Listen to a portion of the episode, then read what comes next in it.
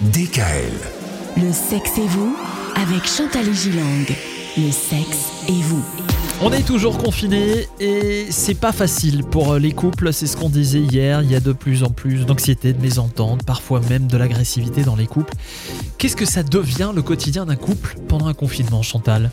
Les couples tentent de faire perdurer l'amour Ouais. au cours de cette pandémie mondiale. Alors les paramètres sont différents quand ils travaillent ensemble à la maison, ou si l'un d'eux se rend à son travail quotidiennement, ou si encore ils sont inactifs, et là je pense euh, aux personnes qui sont au chômage, ou aux personnes qui sont à la retraite et qui sont peut-être un peu plus confinées que les autres.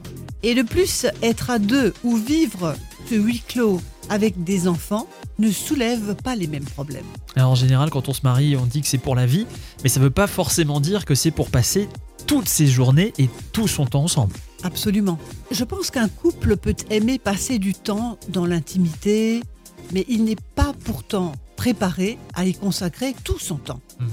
Alors il n'y a pas de sortie entre copains, pas de sport à l'extérieur, et en outre des autorisations de déplacement limitées et restrictives avec quand même la crainte euh, d'un contrôle. Oui, bien sûr. Alors euh, la sexualité n'est pas au rendez-vous car le cœur n'y est pas. On a le temps certes, mais Ouais. peut-être pas l'envie. Eh oui. C'est contradictoire et, et les nombreux et, et- et parfois inévitables agacements journaliers ne favorisent pas la vie amoureuse. Pas forcément facile de vivre ensemble euh, en période de confinement. Bon, mais demain, en cette période de confinement, on va parler des couples qui, eux, justement, ne vivent pas ensemble.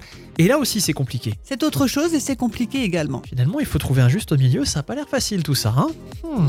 Retrouvez l'intégralité des podcasts Le sexe et vous sur radiodécal.com et l'ensemble des plateformes de podcasts.